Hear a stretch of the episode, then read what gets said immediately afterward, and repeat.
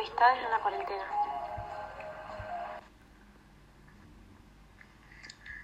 La cuarentena complejizó el vínculo y nos empuja a repasar con quienes realmente nos llevamos bien. Experimentados con las redes sociales, muchos jóvenes saben hacerse compañía, pero también hay relaciones que se debilitan o se tensan. En estos últimos tiempos, las apps para compartir un rato con nuestros amigos se volvieron imprescindibles. Zoom, WhatsApp, House Party, Messenger, Meet, Rave, Discord.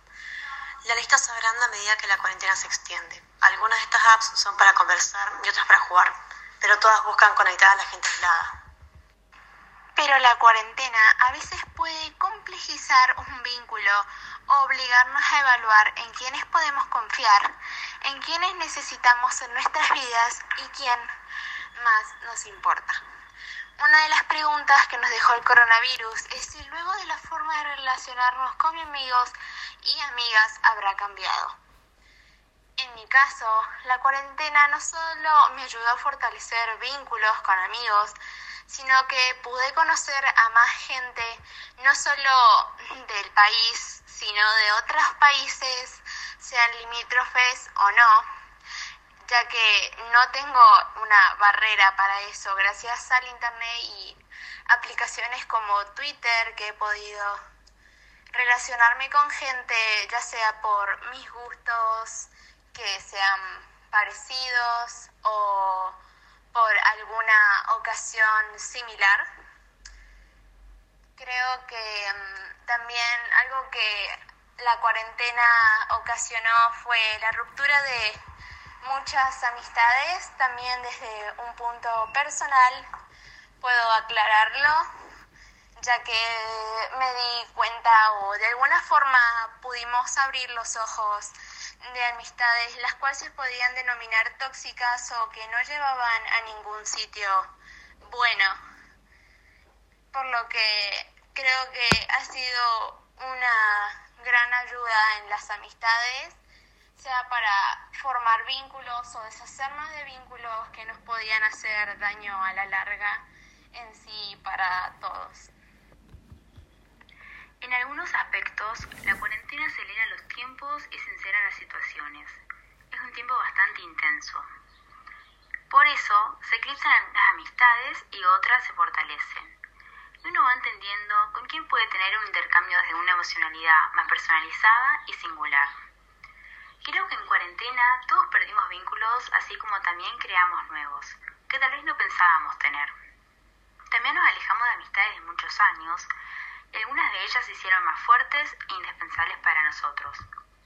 En cuarentena aprendimos a valorar a quienes nos rodean y nos permitió saber qué vínculo de amistad es fuerte y cuál se rompería a través de esta.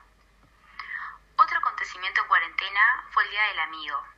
Acostumbrados a ver besos y abrazos en bares y restaurantes llenos de amigos, pasamos a ver calles vacías. El 20 de julio se celebró el Día del Amigo en Argentina, y este año, debido a la pandemia por coronavirus, fue un festejo muy distinto. Debido a las medidas tomadas, las reuniones entre amigos no pudieron llevarse a cabo como todos los años. La tecnología permitió juntarnos a pesar de las distancias. Si algo puso en evidencia la cuarentena es que pese a las objeciones, la tecnología resultó un excelente instrumento para vincular a las personas. Este 20 de julio, las distintas plataformas digitales dieron soporte a innumerables encuentros entre amigos. La teoría del número de Dunbar dice que la mente humana está hecha para lidiar con 150 vínculos de amistad, pero el promedio de amigos en Facebook es de 400. A mayor cantidad, menor tiempo y menor fortaleza de estas amistades. Entonces, tenemos una mayor cantidad de amigos que no son amigos, con menor intimidad.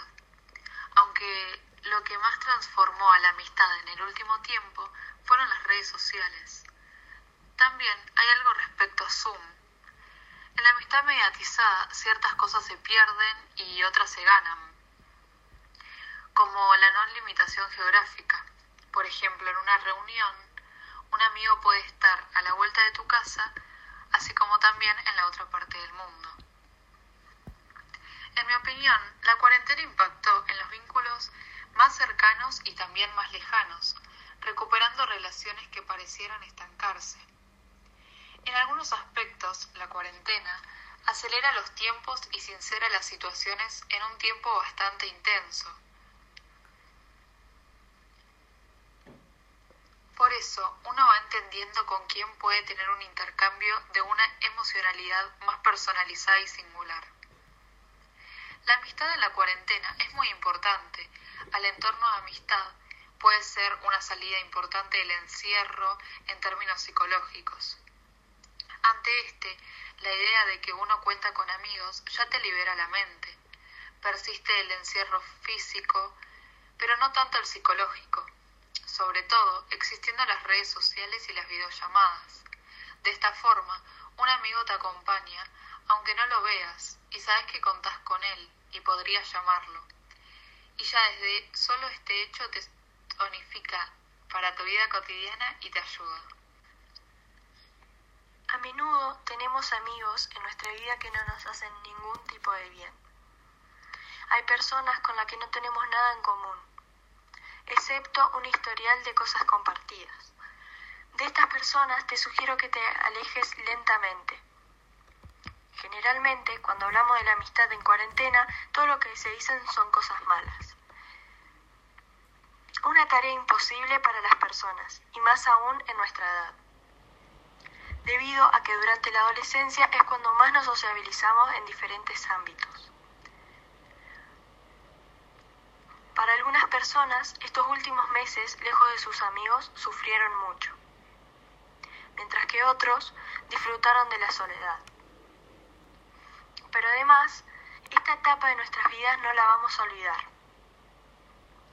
Vamos a recordar las personas que estuvieron acompañando para que todo sea más placentero y no haya tanto sufrimiento. Así como también tenemos que disfrutar lo simple de la vida. Antes, cuando podíamos reunirnos, siempre estábamos pendientes de la tecnología y la comunicación era nula. Es así que con todo lo que está pasando nos sirva para reflexionar que es muy importante dialogar con las personas y no siempre mirar lo negativo de la situación sino lo que actualmente pasa, que de ello podamos disfrutar las cosas que se generaron. Nosotros debatimos sobre este tema, ya que es algo muy cercano, no solo por nuestra edad, sino que es algo que está pasando a todo el mundo. Esperamos que se hayan sentido identificados por nuestros relatos o por nuestras historias. Muchas gracias por escuchar.